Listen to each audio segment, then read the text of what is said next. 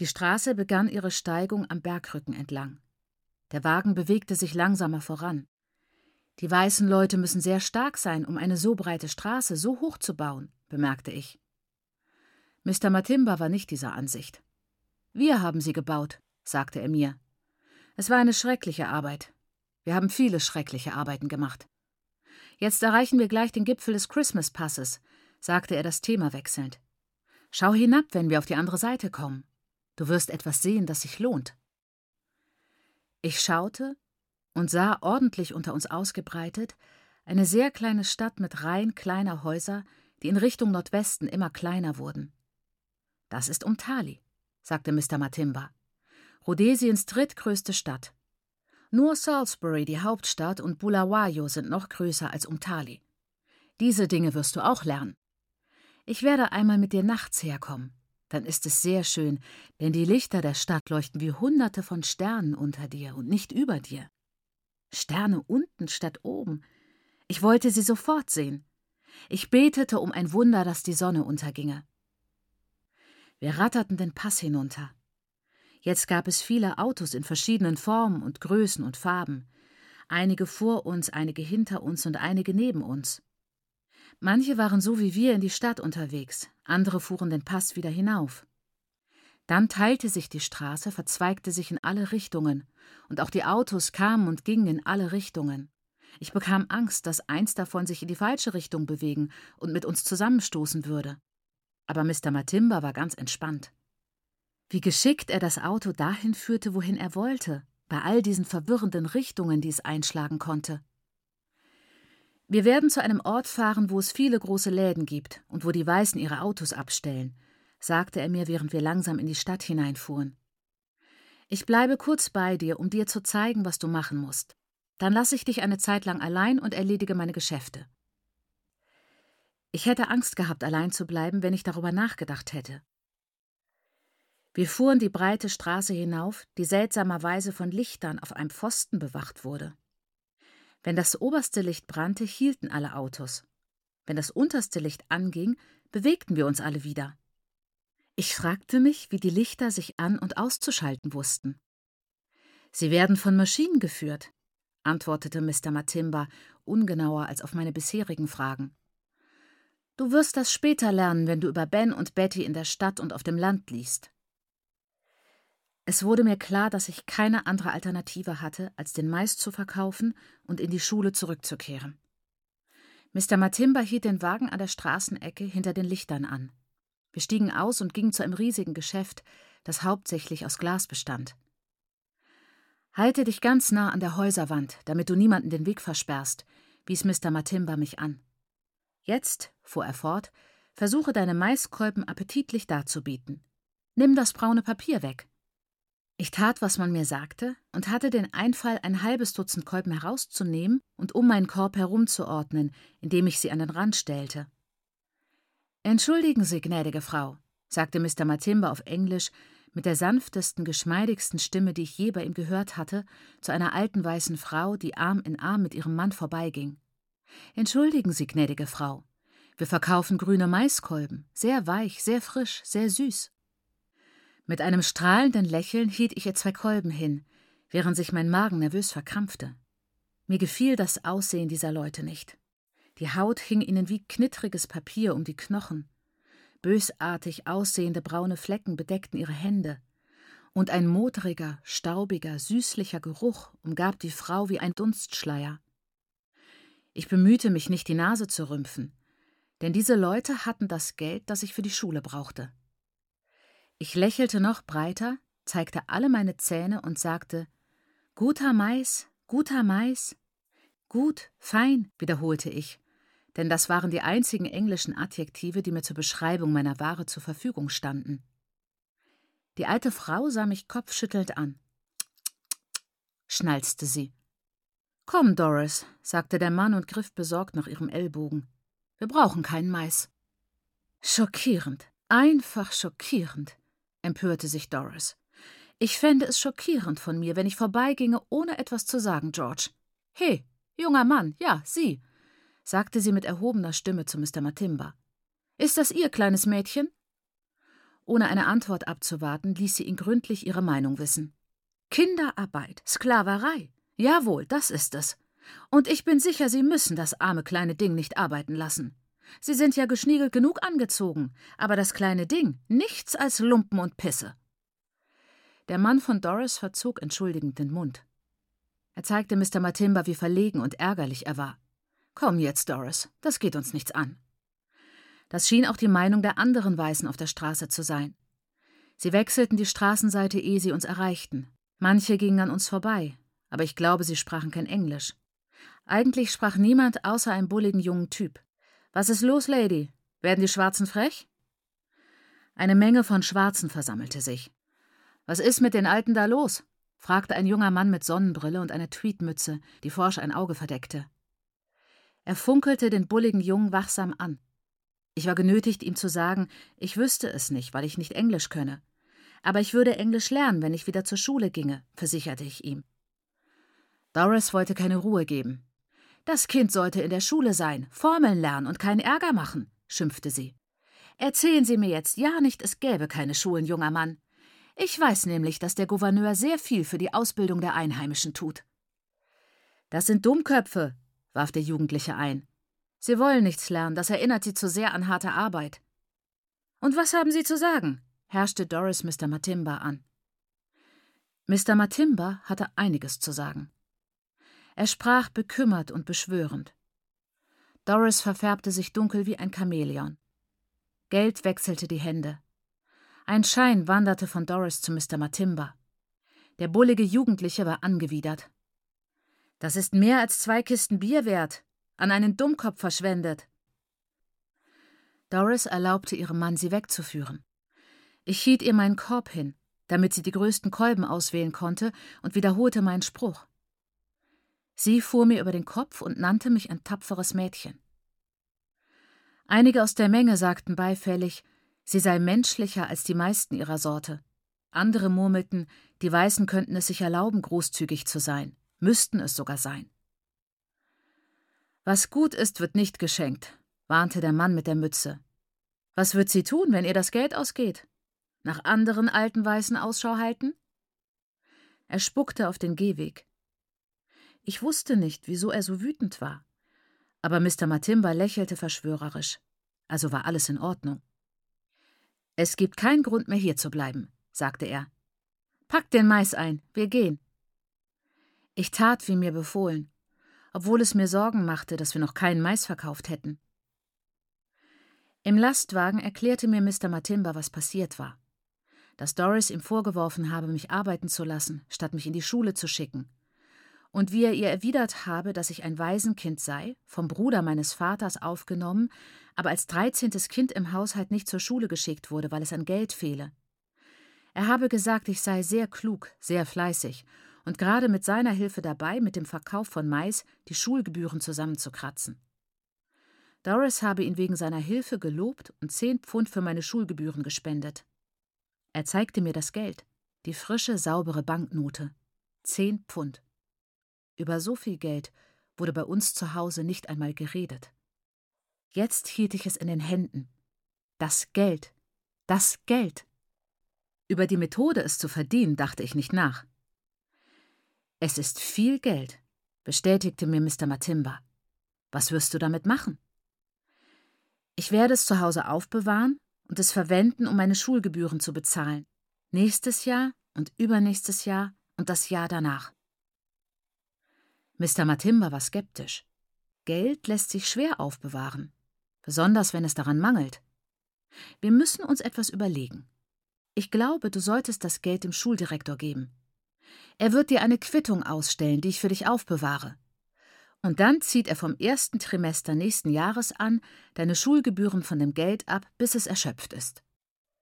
So geschah es dann auch. Meine Eltern glaubten mir nicht, als ich ihnen sagte, wie viel Geld ich beim Direktor hinterlegt hatte. Mein Bruder auch nicht. Er glaubte, ich erfände alles.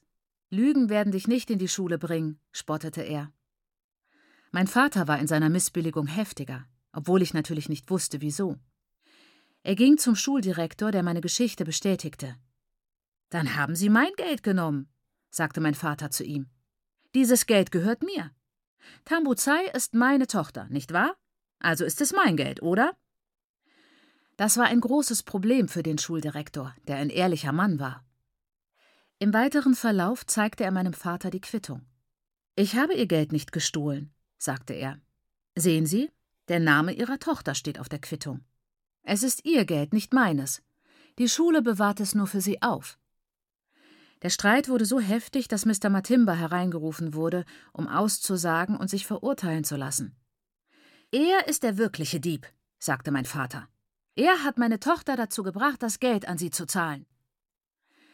Sie vergessen, erinnerte ihn Mr. Matimba, dass die weiße Frau mir das Geld gab, um damit die Schulgebühren ihrer Tochter zu bezahlen. Wenn Sie das nicht einsehen, muss die Sache vom Häuptling geregelt werden. Mein Vater war eingeschüchtert, aber nicht beschwichtigt. Es sind nur zehn Pfund, über die wir streiten, fuhr Mr. Matimba fort. Was können Sie damit schon anfangen, außer sich ein paar Becher Massese in den Hals zu schütten? Aber wenn Tambuzai erfolgreich die Schule beendet, verdient sie eines Tages mehr als zehn Pfund im Monat. Haben Sie je von einer Frau gehört, die im Haus Ihres Vaters bleibt? brummte mein Vater. Sie wird einen jungen Mann kennenlernen und ich habe alles verloren. Doch die Quittung blieb im Büro des Direktors. In jenem Jahr gab es reichlich grüne Maiskolben, die wir rösten und essen konnten, wie es uns gefiel. Im Jahr darauf ging ich wieder zur Schule, wurde aber zurückgestuft. Ich war am Jahresende die Beste, und die Leute sagten, das sei so, weil ich die Klasse wiederholte, was vielleicht stimmte. Im nächsten Jahr war ich erneut Klassenbeste. Nun sagten die Leute, es liege daran, dass ich älter sei. Mein Bruder wies mich besonders darauf hin, denn in jenem Jahr wurde er nur Viertbester. Trotz seiner Lässigkeit wusste ich, dass es ihm nahe ging, und ich erinnerte ihn daran, dass der vierte Platz auch ein gutes Ergebnis sei. Baba Mukuro und seine Familie kehrten in diesem Jahr aus England zurück. Mein Vater hatte sich in Baba Mukuros Gegenwart immer schon von seiner besten Seite gezeigt. Dennoch war sein Aufwand zu Ehren von Baba Mukuros Heimkehr großartig. Geld wurde aufgetrieben. Durch Betteln, vermute ich. Denn darin hatte mein Vater durch Übung Fertigkeit erworben. Diesmal übertraf er sich selbst. Wakomana, Wakomana, muss er gesagt haben, den in den Händen geborgenen Kopf schüttelnd oder sich mit der flachen Hand auf die Stirn schlagend. Hast du sowas ähnliches zu Hause schon mal erlebt? Ich hätte es nie für möglich gehalten, dass Mukoma tatsächlich seine Sachen packt und die Mission verlässt, um nach England zu gehen, fünf Jahre dort bleibt und mit einem akademischen Grad zurückkommt. Mit einem akademischen Grad, um bei seiner Rückkehr nichts vorzufinden, nicht einmal eine Ziege. Tja, das hätte ich nicht für möglich gehalten. Es beschämt mich wirklich, es beschämt mich. Schau um dich, schau dir dein Heim an. Wir beeindrucken die Leute aus der Umgebung. Wer hat das erste Ziegelhaus in dieser Gegend gebaut? Wer sonst hat ein so helles Blechdach, dass man bis zur Hauptstraße funkeln sieht? Mukoma. Ich sag's dir, Mukoma hat es für uns getan. Wir verdanken es Mukoma. Und wir können nicht einmal eine Ziege für ihn schlachten. Schau, wie die Armut uns erniedrigt. Sie hindert uns daran, unser eigenes Fleisch und Blut zu empfangen. Tch, hm, hm, hat er sicherlich durch die Nase geseufzt. Wir bringen kein Fest zustande, und Mukoma wird an einem leeren Flughafen ankommen. Ich habe nicht mal das Geld für die Busfahrt nach Salisbury. Da hat er bestimmt eine Pause gemacht. Hamad Sangu, kannst du mir nicht helfen? Das mit der Ziege habe ich vergessen, aber fünf Schilling. Nur fünf Schilling für den Bus. Mukoma gibt dir das Geld zurück, wenn er kommt. Mein Vater ist ein Mensch, dem die Leute erst dann kein Geld mehr leihen wollen, wenn sie es schon getan haben. Ich kann mir das Herumstöbern in alten Matratzen, das verstohlene Öffnen kleiner Löcher in den Lehmmauern bei Mondlicht, das Ausgraben verscharter Kaffeedosen bei Sonnenaufgang vorstellen. Doch schließlich trieb er das Geld auf. Baba Mokuro sollte am Flughafen empfangen werden. Mein Bruder sollte meinen Vater auf der Reise begleiten. Er übertrieb seine Vorfreude auf das Ereignis, um mich neidisch zu machen, indem er in meiner Gegenwart sehr dümmliche rhetorische Fragen stellte. War das Dröhnen eines Flugzeugs so laut, dass es einen taub machte? Klang es mehr wie ein Löwe oder wie ein riesiges Insekt?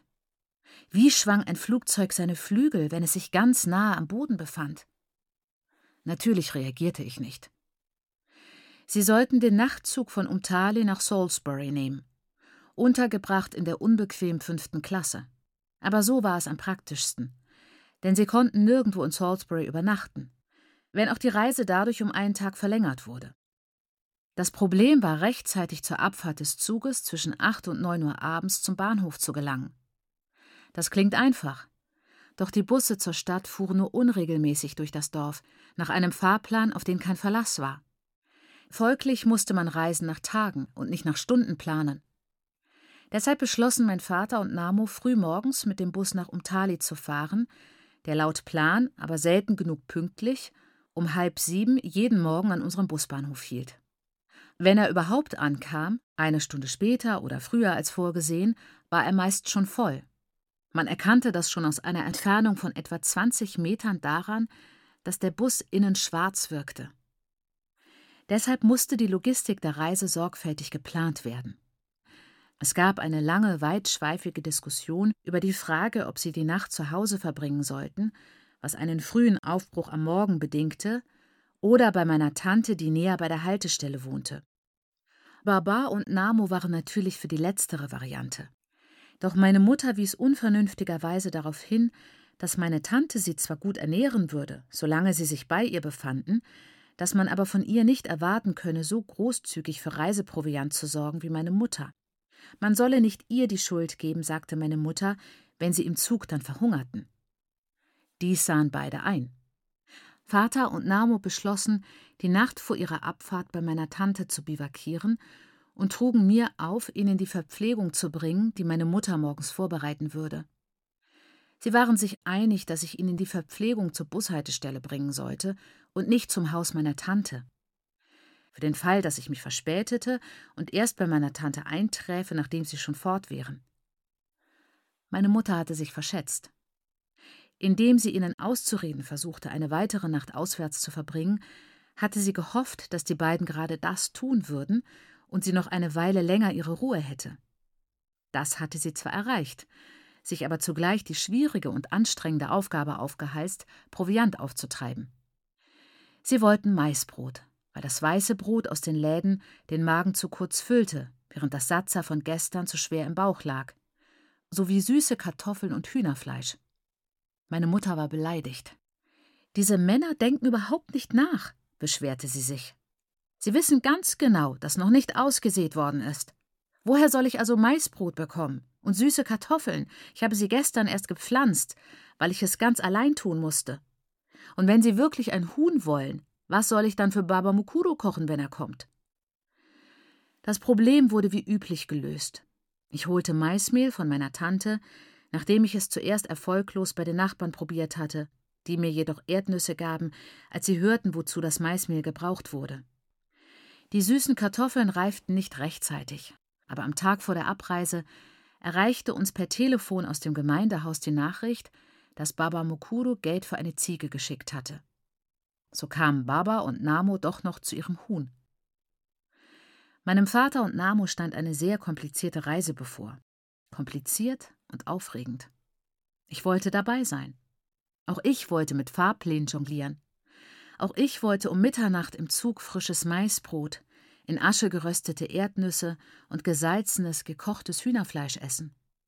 Vor allem wollte ich so sehr das ohrenbetäubende Dröhnen und Brummen, war es ein Dröhnen oder ein Brummen, der Flugzeuge hören.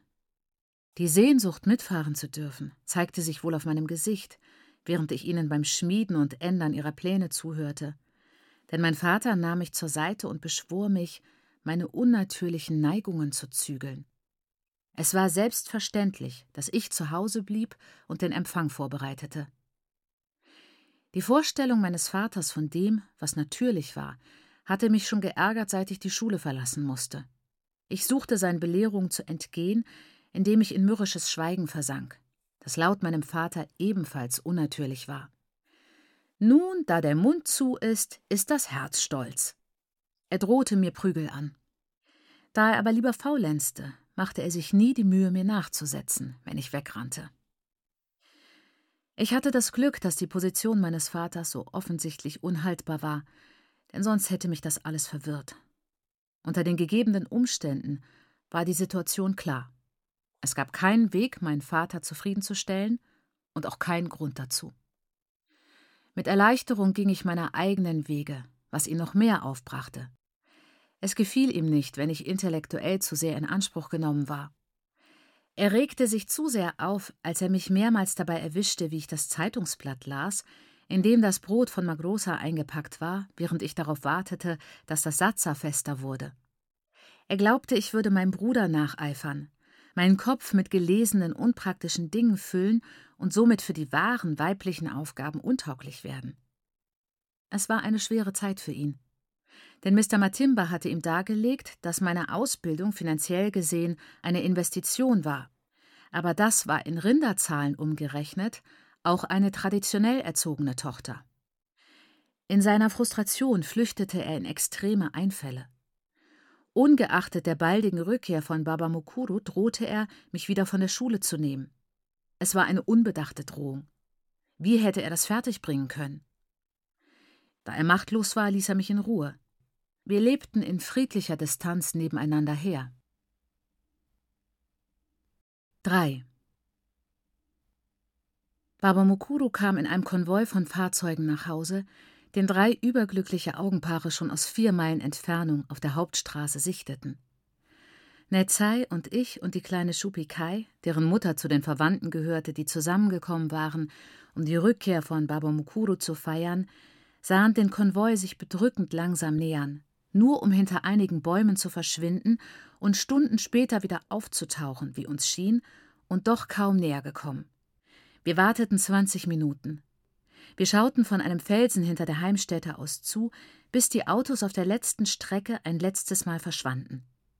Dann hielt uns nichts mehr. Wir rutschten von unserem Fels herunter, rissen uns dabei Ellbogen und Knie auf, krabbelten durch Büsche, ohne auf die Kratzer an unseren Beinen zu achten, eilten auf die Straße und rannten weiter. Baba Mukuru, Baba Mukuru, riefen wir, rannten und sprangen herum und winkten mit unseren dürren Armen alles gleichzeitig, und die Röcke wirbelten umher und unsere Hinterteile ragten bei unseren Freudensprüngen hervor. Schupikai, mehrere Meter hinter uns, fing an zu weinen, wankte aber weiter und sang unter Schluchzen, weil wir sie zurückgelassen hatten und weil sie so aufgeregt war. Ihr Ausbruch kam so ungelegen, dass ich erwog, sie zurückzulassen, aber das ging nicht. Ich lief zurück, hob sie hoch und rief weiter, sie auf der Hüfte, meine stürmischen Willkommensgrüße. Meine Tante Gladys, die leibliche Schwester meines Vaters, älter als er, aber jünger als Baba Mukuru, kam als erste in einem tapferen, wenn auch klapprigen alten Austin, den ihr Ehemann fuhr. Sie hupten laut und ununterbrochen. Wir winkten und schrien und tanzten. Dann kam Baba Mukuru in einem großen und beeindruckenden Fahrzeug mit dunkelgrünem Lack und mit Chrom. Das war zu viel für mich. Ich hätte auf die Haube klettern mögen. Doch mit Schupi auf den Arm musste ich mich mit einem Lied begnügen. Mauja, Mauja, Mauja, Mauja, Mauja, Babamukuru. Netzai griff die Melodie auf. Unsere Stimmbänder vibrierten in weiten Bögen. Wir machten einen unglaublichen Lärm. Singend und tanzend geleiteten wir Baba Mukuru zur Heimstätte, wobei wir Baba Munini Thomas, der das Schlusslicht bildete, und Mai Nini Patience, die ihn begleitete, fast übersahen.